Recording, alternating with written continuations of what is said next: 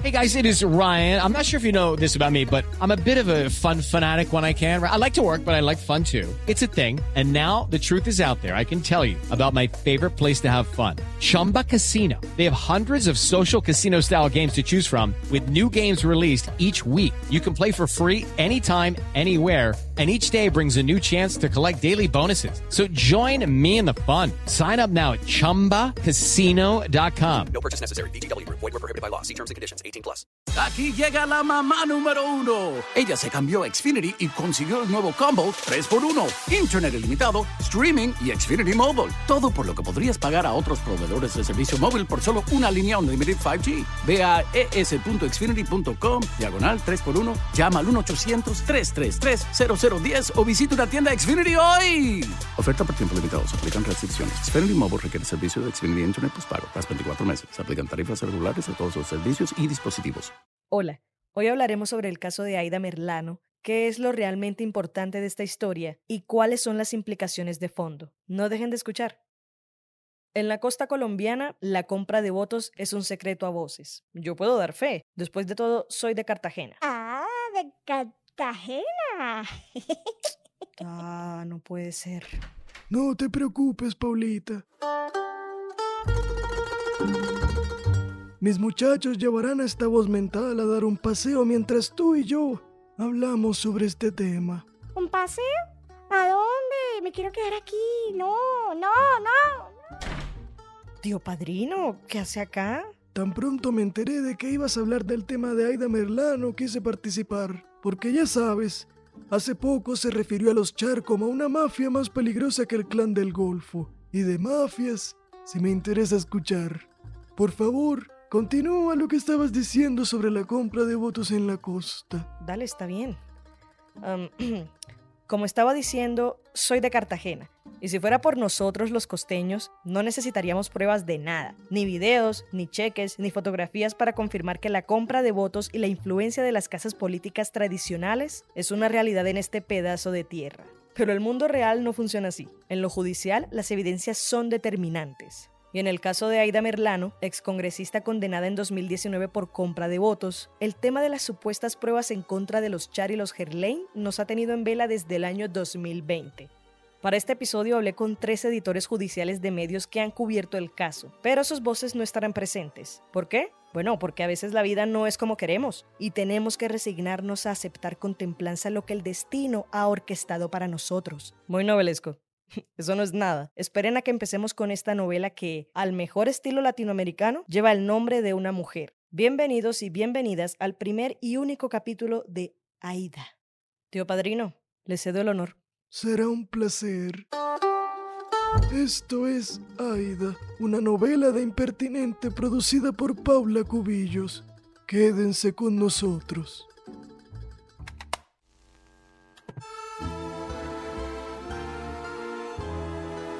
Aida. Regresemos un poco en el tiempo. Nuestra protagonista, Aida Merlano, es una mujer barranquillera llena de ambiciones que vivió en el barrio Buenos Aires, donde dio sus primeros pasos como mochilera, y no de las que cargan una Deuter Futura Airtrek 50 más 10 para guardar sus cosas y recorrer cada rincón de Colombia. No, sino de las que se dedican a conseguir votos para un candidato político en los barrios. Aida era una líder barrial del gerleinismo, es decir, de los Gerlein, una de las casas políticas más poderosas del Caribe colombiano, de la cual hizo parte el fallecido Roberto Gerlein, quien estuvo 50 años en el Congreso como senador. Ajá. ok, como decía, Aida era una líder barrial muy astuta y minuciosa, lo que le permitió poco a poco acercarse más y más a esta reconocida casa política.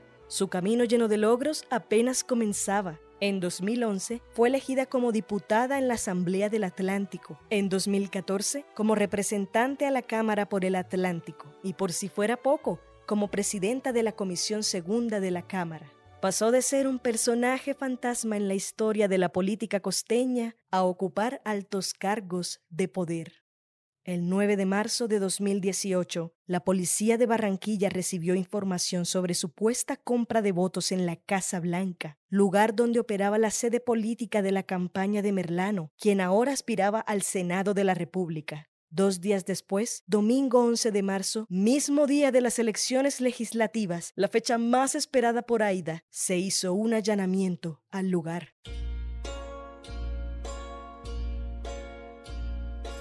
Se encontró todo tipo de pruebas que comprobaron la existencia de una empresa criminal firme y estructurada dedicada a la compra de votos desde el año 2014. El 6 de abril, la Corte Suprema de Justicia ordenó la captura de Aida Merlano, quien se entregó poco después para ser recluida en la cárcel El Buen Pastor el 17 de abril. Cerca de dos años después, el 13 de septiembre de 2019, nuestra protagonista se convirtió en la primera congresista de Colombia en ser condenada por corrupción electoral y compra de votos. 15 años que luego bajaron a 11 y 4 meses. Pero ese era apenas el principio.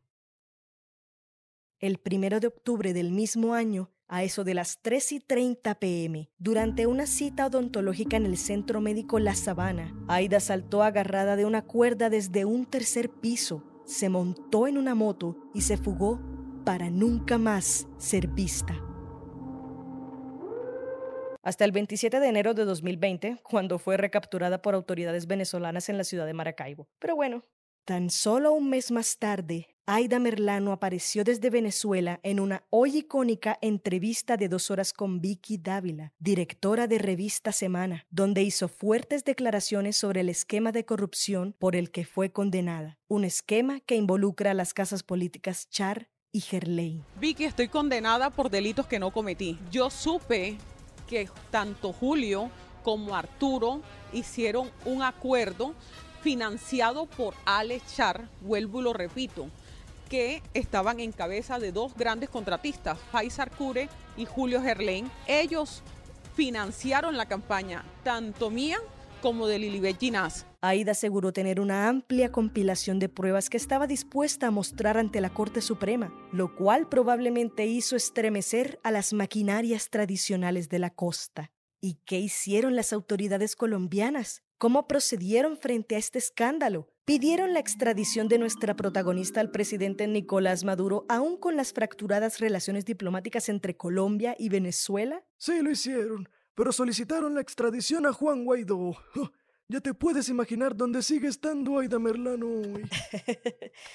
Es una gran novela, Ome, debo admitirlo. Pero lo cierto es que todo este caso se paralizó poco después de la entrevista con Semana. Habían pocas buenas conversaciones sobre lo que pasó. Pero ¿quién puede culpar a la gente? O sea, este tampoco parecía ser el escándalo que terminaría destapando las intocables ollas de la corrupción electoral en la costa. Sobre todo porque las pruebas de Aida nunca llegaron. A la gente le interesó más discutir la vida de la hija de Aida Merlano que todas las implicaciones que había en el fondo. Sí, fueron tiempos muy extraños. Sin embargo, así como aterrizan las más esperadas segundas temporadas, volvimos a saber de Aida en 2022.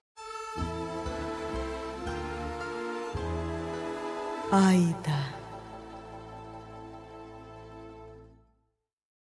A principios de año envió una carta a la sala de instrucción de la Corte Suprema pidiendo un espacio para ampliar su testimonio en el marco de la investigación que se adelanta en contra del senador Arturo Char. Ay, la segunda temporada tiene mi capítulo favorito después de la fuga de Merlano en la primera. Una que me hizo reír a carcajadas durante un día completo. a mí igual. Y es que finalmente llegaron algunas pruebas en la siguiente temporada. Y la que más escandalizó a la audiencia fueron las que entregó Aida sobre la relación sentimental que sostuvo con Alex Char, el hermano de Arturo Char. Esa misma. Déjame verlas una vez más. Todo para ti, hermosa, mi amor, mi vida, mi corazón, amándote a diario, as always.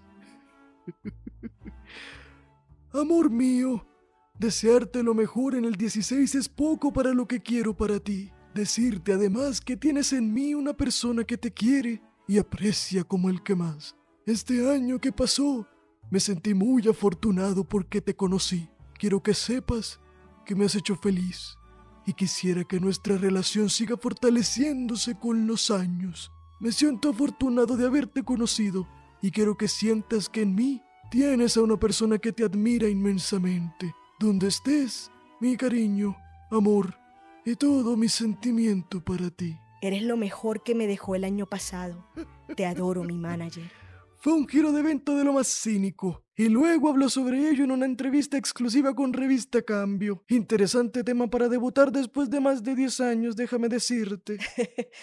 Sí, sí, sí, sí. Lástima que no ofreció nada nuevo sobre el caso. Eso me lo confirmó la primera persona con quien hablé sobre este tema, la editora de Judicial del Espectador María José Medellín, y sus comentarios fueron el inicio de una montaña rusa que tuvo muchas bajadas y pocas subidas. A ver, las declaraciones de Aida en esa entrevista fueron básicamente las mismas que ya había dado en 2020 con Vicky Dávila. No hubo ninguna novedad sustancial. Volvió a prometer una gran cantidad de pruebas que según ella acabarán con las casas políticas tradicionales del Caribe. Mencionó varios nombres, entre ellos Fuad Char, Héctor Amaris, Julio Gerlain y José Name. Hasta aseguró que rodarán cabezas y todo. En fin, sin embargo, al día de hoy solo conocemos las pruebas de la relación sentimental y el video de los 500 millones de pesos donde, por cierto, no se ve nada claro, menos a Alejandro Char. Así que, más allá de los cabos que uno puede unir a partir de estos testimonios, que son muchos, siguen habiendo muchas incógnitas que nos recuerdan que, al final, por más que esto parezca una novela, también es un ejemplo de cómo se comporta la justicia y el poder en Colombia. ¿Por qué lo digo? Porque sobre eso hablé con otros dos periodistas que han estado investigando el caso Merlano y a quienes llamaremos Pedro Pérez. ¿Sí? A ambos. El Pedroverse quedó confirmado. Les recuerdo que no pudimos contar con las voces originales para este episodio, por lo que las conclusiones de la conversación con Pedro 1 saldrán a través de mí. Y ya que el tío padrino no es más que una voz mental que uso para agregarle variedad narrativa al episodio, él se encargará de mencionar las conclusiones de la llamada con Pedro 2.0. Puede que por momentos cambiemos de lugar, pero no importa, la idea es que se sienta como una charla. Bueno, vamos a dividir la conversación en cuatro puntos. ¿Cuáles son las implicaciones detrás del caso Merlano? ¿Qué es lo que realmente nos dice la relación que hubo entre Alex Char y Aida? ¿Cuáles son esos intereses políticos que según algunos vienen desde Venezuela y el castrochavismo? Y por último, ¿qué va a pasar con este caso? Arranco haciendo el recordatorio de que la entrevista con Cambio no ofreció mayor información a la que ya había quedado clara en la entrevista con Semana. Así que nos toca analizar las implicaciones y preguntas detrás del caso por nuestra cuenta. Ya saben, como les dije, atar los cabos. Aida Merlano fue un demonio de Tasmania. Le disparó a las casas más importantes de la clase política en la costa. Pudo romper la casa Gerlain gracias a su relación con Julio, hasta que logró quitarle a Roberto su curul en el Senado, quien llevaba varias décadas en el Congreso, y heredar su lugar. Hizo un pacto con los Char y tuvo a Lilibet Ginás como su fórmula para la Cámara por debajito de la mesa. ¿Alguna vez viste las libretas y tazas que regalaban en campaña? O sea, en un lado aparecía Aida del Partido Conservador y en el otro aparecía Ginás, de Cambio Radical. Y la Casa Blanca fue solo la punta del iceberg. Si se comprobó que hubo compra de votos para las elecciones de 2018, ¿qué pasó con las otras campañas? Esa empresa operaba desde 2014. ¿Dónde está la investigación de la Procuraduría? Pues es que la procuradora Margarita Cabello es de los Char, por más que lo nieguen. A mí me preocupa que la fiscalía diga que no tiene ninguna prueba para demostrar que lo que dice Aida Merlano es cierto. Porque yo sí creo que hay una forma de seguir la pista a las declaraciones. Como dijo Garganta Profunda, sigue el dinero. Los investigadores podrían revisar todos esos documentos encontrados en el allanamiento, cuentas, contratos, etc. Pero sí, del estancamiento no se sale sin pruebas. Bueno, ¿y qué nos muestra la prueba de la relación sentimental entre Alex Char y Aida? Porque esa sí la tenemos. Más de lo que la gente quiere ver, eso tenlo por seguro. Me pareció brillante la declaración de Katia Nole sobre el escándalo, porque redireccionó la intención de las pruebas. Yo entiendo que en las campañas políticas salen muchos temas, sale mucha información. Y yo sé, porque esta no es mi primera campaña política yo sé cómo funciona esto. Sin embargo, hay un tema que debe ser intocable, que es la familia. Por favor, convirtió esto en un lío de faldas, un lío de mozas, un problema familiar, cuando el valor de exponer esa relación fue demostrar la cercanía entre Aida Merlano y Alex Char. Esta gente sabe lo que hace. Dime algo, Paula. ¿Tú no crees que en una relación así de íntima uno sabría si el otro es corrupto, sobre todo si ambos se dedican a la política y pueden beneficiarse entre sí. Obvio, obvio. Pero como acostumbra ser el machismo en la costa, Aida quedó reducida a esa relación. Ya no es una figura política, no es la excongresista, es una moza, una rompehogares, una mentirosa. Merlano es la moza prófuga de Colombia a quien no se le debe escuchar, incluso si sus declaraciones y pruebas tienen todo el poder de cambiar las reglas del juego de la política costeña. No, nada de eso. Ella es el cacho que sigue herido. ¿Y tú no estarías herida? Después de ser tratada de mentirosa, de puta, después de caer mientras los demás involucrados en el escándalo que la condenó a 15 años en prisión siguen en pie, haciendo política, acusándola de loca. Si tú hubieses pasado por lo mismo, ¿no habrías ideado la forma de cobrártelas estratégicamente? Espera, ya,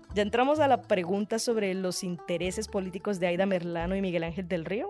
¿O ¿Por qué Aida no presentó estas pruebas en 2020 después de la entrevista con Semana? ¿Por qué esperó tanto tiempo? ¿Por qué decide soltar estas pruebas a un mes de las consultas interpartidistas? Pues porque si lo hubiera hecho antes, hoy nadie se acordaría del escándalo. Quizá Arturo se hubiese quedado sin su puesto en el Senado, pero nada más. Las maquinarias seguirían comprando votos como si nada, sin tener que esconderse. Aida esperó el momento adecuado para poder afectar la campaña de Alex Char y emproblemar a su casa política. Todo era parte del plan. Listo, en- entonces todo esto es una venganza personal y no un intento del gobierno venezolano castrochavista de manipular las elecciones de Colombia para que gane Gustavo Petro y el comunismo. No te puedo asegurar ni lo uno ni lo otro. estoy bromeando, estoy bromeando. Pero los intereses políticos detrás de todo esto son innegables. Por un lado, Miguel Ángel del Río, abogada de Aida Merlano y quien creíamos iba a liderar la lista de aspirantes a la Cámara por el Pacto Histórico en el Atlántico, intenta abiertamente disputar el poder político a los Char. Que haga parte de este proceso es apenas lógico. Por otro lado, hasta donde sabemos, Aida se encuentra recluida en la cárcel El Helicoide en Venezuela, un lugar que se supone es terrible, sobre todo para presos extranjeros. Pero en la entrevista con Cambio se le veía bien, arreglada, con un buen semblante, tranquila. También sabemos que tiene cuenta en Instagram donde es relativamente activa. O sea, no parece que le estén dando el trato de una reclusa normal. Después de todo, hay presos a quienes ni siquiera les permiten llamar a sus familias. Pero Aida puede dar entrevistas e incluso ir a declarar ante la Corte Suprema. Y yo no estoy diciendo que Nicolás Maduro la esté obligando a algo ni que esta sea una estrategia castrochavista que lidera él, pero esos permisos y esas ventajas tampoco son gratis. Si pensamos en el efecto Petro en la costa como una de las consecuencias de este escándalo, tiene cierto sentido, porque una Colombia gobernada por Petro puede tener mejores relaciones diplomáticas con Venezuela. No sé, estas no son más que especulaciones y dependiendo del espectro político con el que te identifiques es positivo o negativo. ¿A qué te refieres con efecto Petro en la costa? Petro es la persona más votada en la costa después de los Char. Es más, estos no han podido apoderarse de Magdalena y Santa Marta porque ahí está Carlos Caicedo. Es posible que un efecto de este caso sea que suban los votos por Petro, pero igual no creo que la gente deje de votar por Char. Probablemente no. Y siento que aquí ya entramos a la última pregunta. ¿Qué va a pasar? Seré honesto, Paula. Lo más seguro es que no termine pasando nada.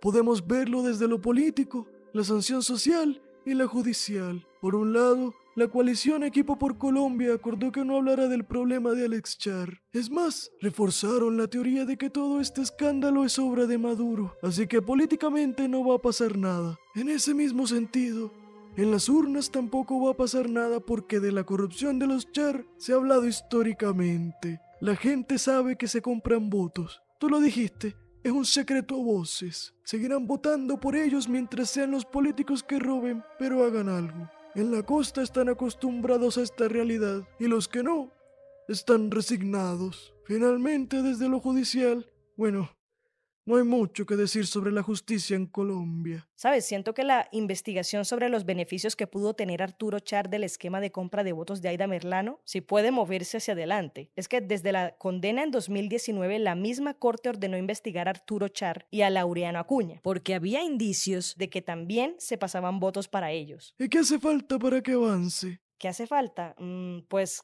la fiscalía ha hecho todo muy bien desde el principio. Tomaron las declaraciones de quienes estaban allá, la policía judicial notó inmediatamente las irregularidades. Sí, todo, todo está bien hecho. Falta que los magistrados de la corte logren dar con un testimonio o prueba que demuestre, más allá de toda duda, que ellos sí se beneficiaron de eso. Pero por ahora no hay nada. Ah, igual no creo que esto derrumbe por completo a los Char, ni de cerca. Esa es la gran y triste conclusión final, mi Paula. Puede que este episodio le corte las alas a las aspiraciones de los Char en un escenario político nacional.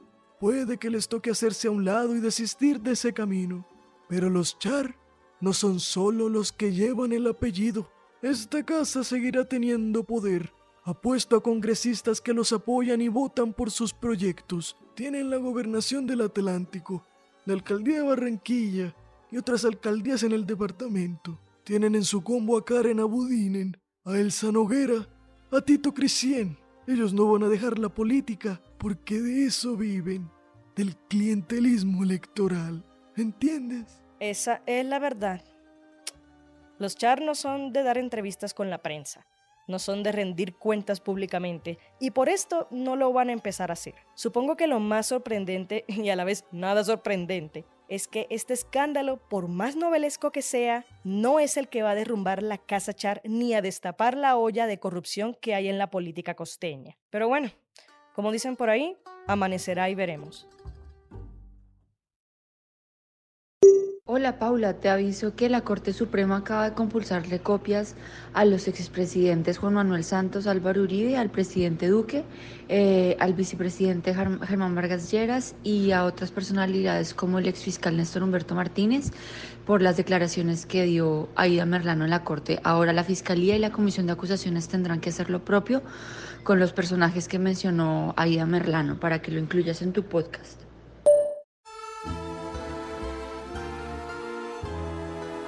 Aida.